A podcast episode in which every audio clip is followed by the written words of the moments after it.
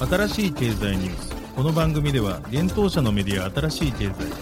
ブロックチェーン仮想通貨フィンテックに関する日々のニュース解説を平日毎日音声コンテンツでお届けしています。そして新しい経済ではブロックチェーン仮想通貨に関するニュース解説記事やインタビュー記事学習記事などのたくさんのコンテンツを掲載しております。ぜひ新しいひらがな経済漢字で検索してメディアもチェックしてくださいそして LINE 公式アカウントではメディアの更新情報を配信しております LINE 公式アカウントにもぜひご登録ください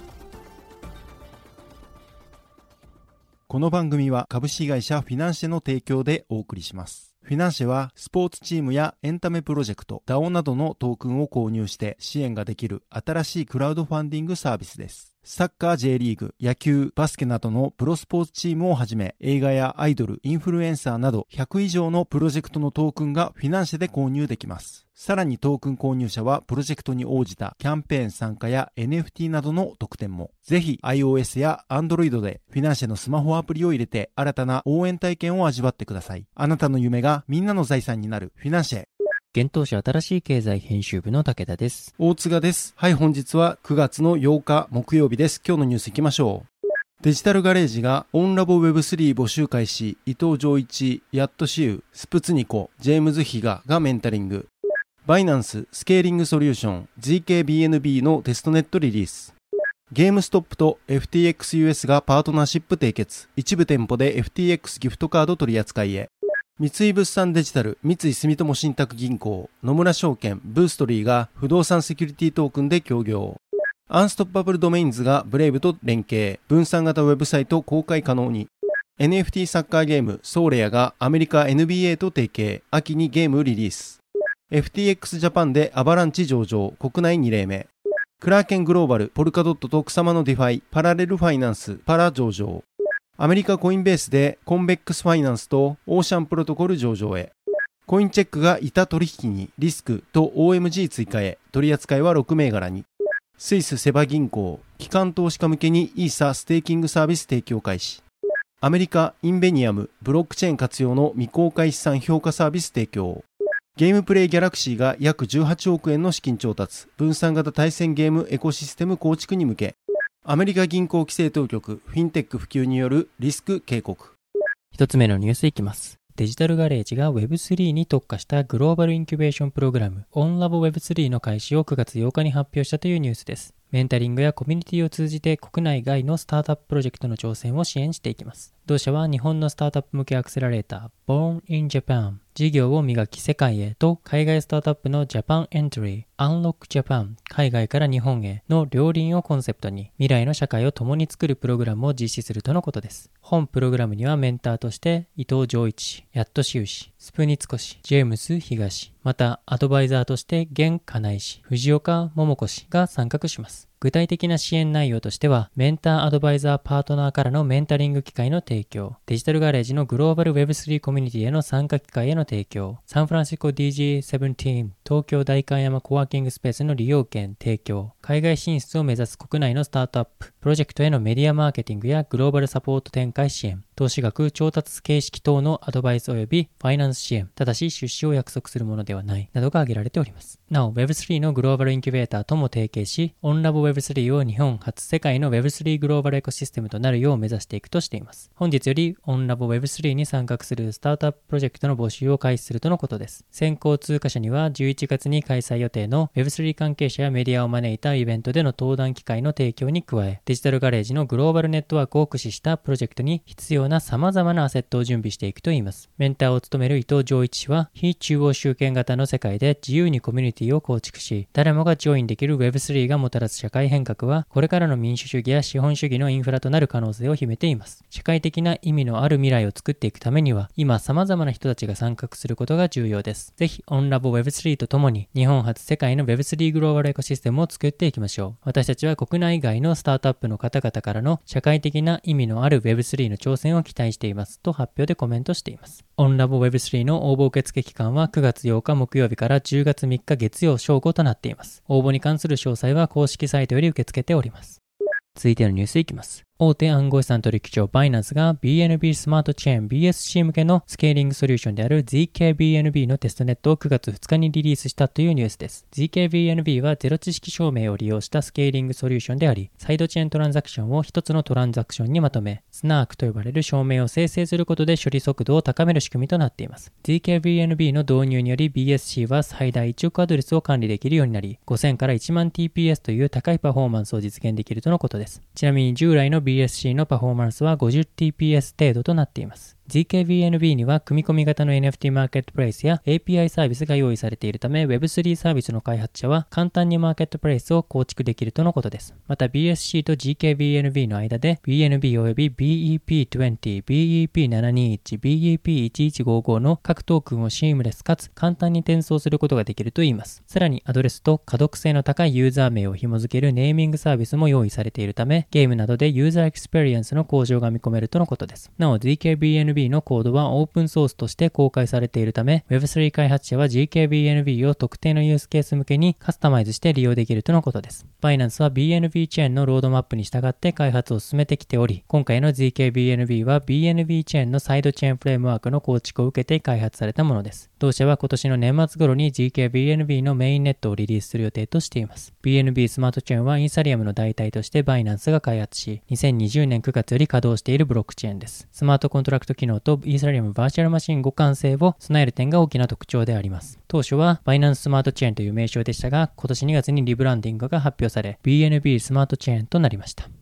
続いてのニュースいきます。アメリカビデオゲーム小売のゲームストップが FTXUS とパートナーシップを締結したことを9月7日に発表したというニュースです。このパートナーシップはゲームストップのサービスを利用するユーザーが FTX のコミュニティとそのデジタル資産用のマーケットプレイスを紹介することを目的としているとのことです。具体的にゲームストップと FTXUS は新しい e コマースとオンラインマーケティング施策で協力するほか、ゲームストップでは一部の店舗で FTX ギフトカードの取り扱いを開始する予定だといいます。ゲームストップは今年5月に暗号資産ウォレットゲームストップウォレットを公開し、7月には NFT マーケットプレイスゲームストップ NFT のベータ版をローンチしました。また、イミュータブル X とも協業しており、ゲームストップは Web3 領域へ注力しています。続いてのニュースは三井物産デジタル三井住友信託銀行野村証券ブーストリーが不動産 ST で協業というニュースです。三井物産デジタルアセットマネジメント MDM 三井住友信託銀行野村証券ブーストリーの4社が不動産を裏付け資産とするセキュリティトークン ST の公募及び発行に関して協業したことを9月7日に発表しました。同4社による ST は不動産デジタル証券アルテラナレジデンス銀座代官山譲渡制限付きで9月6日に発行されたとのことですなお ST の証券情報、取引情報は、ブーストリーが開発を主導するコンソーシアム型ブロックチェーン基盤 iBet4Fin を用いて管理を行うとのことです。iBet4Fin はブロックチェーン技術を用いて発行等が行われるセキュリティトークンを取り扱うためのブロックチェーンネットワークです。昨年6月に SMBC 日興証券、SBI 証券、野村証券、ブーストリーの4社が設立した iBet4Fin コンソーシアムが運営をしています。なお、iBet4Fin にはブロックチェーン基盤としてエンタープライズ向けのクオーラムが用いられています。現在 iBet4Fin コンソーシアムには先ほどお伝えした SMBC 日興証券、SBI 証券、野村証券、ブーストリー事務局の4社のほか SMBC 信託銀行、大和証券、野村信託銀行、みずほ証券、みずほ信託銀行、三井住友銀行、LINE 証券、他金融機関3社非公開が参加しています。記事に協業で公募した ST の概要について記載をさせていただいております。気になる方はぜひ合わせてご覧ください。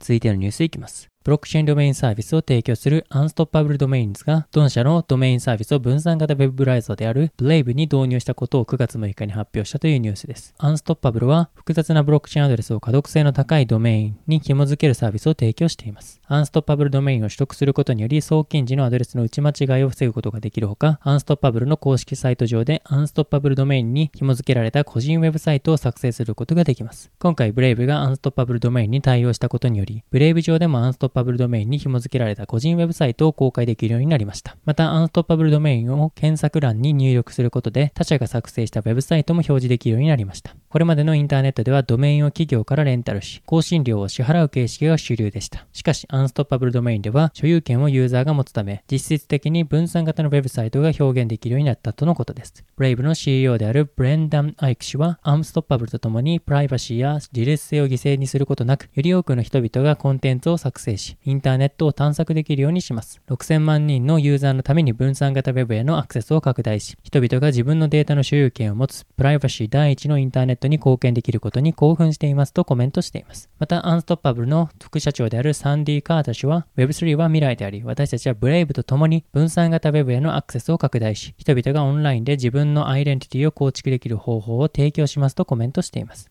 アンストッパブルはアンストッパブルドメインの機能拡張を進めています。今年5月に暗号資産ウォレットを発表し、8月には他サービスへのログインなどを行うことを目的にモバイルアプリのリリースを発表しています。また8月30日には暗号資産ウォレットであるブロックチェーン .com ユーザーに対して無料でアンストッパブルドメインを提供することを発表しました。さらに今月1日にはメールサービス、スキフと連携し、ドメインを用いてエンドツーエンドでメールの送受信を行えるようにしました。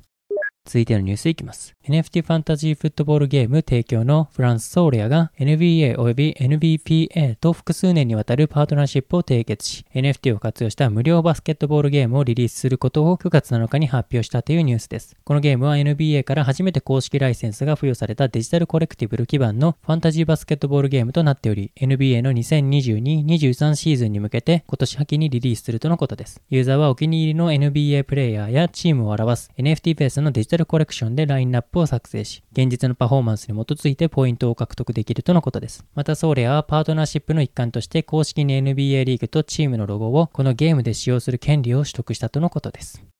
続いてのニュースいきます。国内暗号資産取引所 FTX ジャパンが新たに暗号資産アバランチ、アバックスの取扱い開始を9月8日に発表したというニュースです。なお、アバックスが国内にで上場したのは OK コインジャパンに続き2例目となります。また DMM ビットコインが取扱い予定を先月26日に発表しています。FTX ジャパンでの AVAX の取扱いは販売所及び取引所サービスにおける現物取引、そしてパーペチュアル取引においてサポート開始しました。なお、パーペチュアル取引とは現物と先物、CFD の特徴を合わせ持つデリバティブ取引所です。従来の先物取引では契約時に決済満期日とその日にいくらで売買するのかを決定しますが、パーペチュアルには限月がなく、無期限に建玉を保持することが可能です。なお、レバレッジ設定は2倍までとなっています。今回の上場により FTX ジャパンでは17銘柄の暗号資産を取り扱うこととなりました。アバランチはコンセンサスアルゴリズムにプルーフオブステークを採用するブロックチェーンです。アバックスはアバランチのネイティブトークンとなります。なお、アバランチは異なるデータ構造を採用する3つのブロックチェーンを持つマルチチェーンフレームワークを採用し、重要機能の役割を分担しています。そのため、コントラクトチェーン、C チェーン、プラットフォームチェーン、P チェーン、エクスチェンジチェーン、X チェーンが存在しており、それぞれに対応したアバックスが発行されています。新しい経済編集部は FTX Japan へ今回取り扱い開始したアバックスの対応チェーンについて確認を取っています。FTX Japan から確認が取れ次第この記事に追加させていただく予定です。今回取り扱い開始をしたアバックスの対応チェーンについて FTX Japan に確認を取ったところ C チェーンのアバックスにのみ対応しているとのことです。なお先行して ABAX の取り扱いを開始した OK コインジャパンでは C チェーンと X チェーンの ABAX に対応をしています。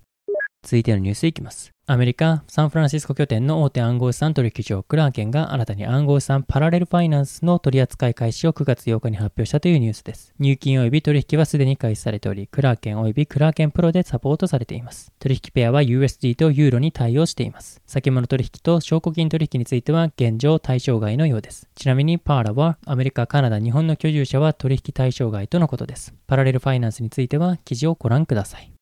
続いてのニュースいきます。大手暗号資産取引所コインベースで暗号資産コンベックスファイナンスとオーシャンプロトコルが上場することが9月8日に発表されたというニュースです。両銘柄は流動性条件が満たされ次第コインベース .com 及び同社提供の個人トレーダー向けプラットフォームコインベースエクスチェンジにて9月9日午前2時日本時間以降に取引開始される予定です。取引ペアについては両銘柄それぞれ USD をサポートすることになっており段階的に開始されるといいます。なお、両銘柄ともに対応するのはイーサリアムのトークン規格 ERC20 で発行されたトークンとなります。コンベックスファイナンスとオーシャンプロトコルについては記事でご覧ください。続いてのニュースいきます。国内暗号資産取引所コインチェック提供の現物板取引に暗号資産リスクと OMG が追加されることが9月8日に発表されたというニュースです。両銘柄の追加日時は9月13日の午後が予定されています。対象サービスはコインチェック Web の取引所と取引所 API となります。現在、コインチェックの現物板取引では、ビットコイン、イーサリアムクラシック、モナコイン、パレットトークの4銘柄を取り扱っています。今回予定通りにリスクと OMG が取り扱い開始となれば、コインチェックの取引所サービスでは計6銘柄の暗号資産をサポートすることになります。なお、コインチェックに上場している暗号資産は全19銘柄となります。記事にてご確認ください。続いてのニュースはスイスセバが機関投資家向けにイーサステーキングサービス提供開始というニュースです。スイスのデジタル資産銀行セバが機関投資家向けのイーサリアムステーキングサービス提供開始を9月7日に発表しました。なおセバ銀行では機関投資家向けにポルカドットとテゾスのステーキングサービスをすでに提供しており今回のイーサ取扱いで3銘柄目のステーキングサービスが提供されることになりました。発表によるとセバ銀行の提供するステーキングサービスでは機関投資家向けレベルのカストディーソリューションが利用されるほか資産に保険がかけられるなど要件の厳しい環境下で資産が保護されるということです。なお今回のセバ銀行によるイーサステーキングの取り扱いは9月15日に予定されているイーサリアムメインネットの大型アップグレードマージ実行に先駆け提供されることになりました。マージはイーサリアムにおけるコンセンサスアルゴリズムを PoW から PoS へ変更するためにイーサリアム1.0のチェーンエグゼキューションチェーンをイーサリアム2.0のチェーンビーコンチェーンに移行する計画となっています。セバ銀行のテクノロジークライアントソリューション部長であるマティアス・シュッツ氏は、イーサリアムのマージは世界第2位の暗号資産にとってセキュリティ、拡張性、持続性の分野でユーザーに改善をもたらす待望の重要なマイルストーンとなります。とコメントをしています。ステーキングとはバリデーターと呼ばれるユーザーが対象となる暗号資産を一定量保有、ロックすることで取引記録のブロック生成プロセスに参加し、報酬を得る行為のことです。暗号資産取引所が一般ユーザー向けに提供するステーキングサービスでは、ユーザーからトークンをプールに集め、ネットワークにまとめて預け入れる形式をとります。そのため、ステーキング参加に本来必要な暗号資産保有量を持たないユーザーでも、少額でステーキング報酬が得られる仕組みになっています。なお、ステーキングはコンセンサスアルゴリズムのプルーフオブステークを採用するブロックチェーンで実行が可能になっています。コンセンサスアルゴリズムとは暗号資産のブロックを追加する際の合意形成のアルゴリズムのことです。続いてのニュースいきます。ブロックチェーンを活用して資産のデジタル化を進めるアメリカ企業、インベニアムキャピタルパートナーズがイギリス領バミューダの金融サービスプロバイダーである APEX グループと提携し、未公開資産の評価サービスを提供することを9月7日に発表したというニュースです。未公開資産、プライベートアセットとは不動産、未公開株、インフラ、クレジット資産などのような公開市場で取引されない資産のことを指します。未公開資産の取引規模は増加傾向にありますが、流動性の低さなどの課題が残っています。インベニアムが保有するブロックチェーン技術を APEX の資産データに適用することにより、未公開資産について監査可能な評価を与えるサービス、BARS、Valuation as a Service を実現するとのことです。これにより、APEX の顧客は第三者に対して自身の未公開資産についての信頼性の高い監査証跡を自動で提供できるようになるとのことです。また、これまで時間がかかっていた資産の評価の期間についても大幅に短縮できるようになるとのことです。今後、インベニアムと APEX は未公開資産の評価だけでなく、資産のトークン化、 DeFi レンディングへの対応などの実現に向けて開発を進めるとのことです。今回の提携についてインベニアムの CEO であるパトリック・オメーラ氏は、当社と APEX との提携によりプライベートマーケットに新たなレベルの信頼できる情報、価格、透明性をもたらし、革命を起こすことができます。私たちは信頼できるプライベートマーケットデータの新しい基準を確立していますとコメントしています。インベニアムは2017年に設立されたフィンテック企業です。ブロックチェーン関連の特許を複数取得しており、ブロックチェーンを用いた資産の可視化とデータ運用システムの構築を進めています。現在同社のプラットフォームには240億ドル、約3.4兆円以上の資産が登録されているとのことです。Apex グループは2003年に設立された金融サービスプロバイダーであり、世界40カ国に80以上の拠点を持つグローバル企業です。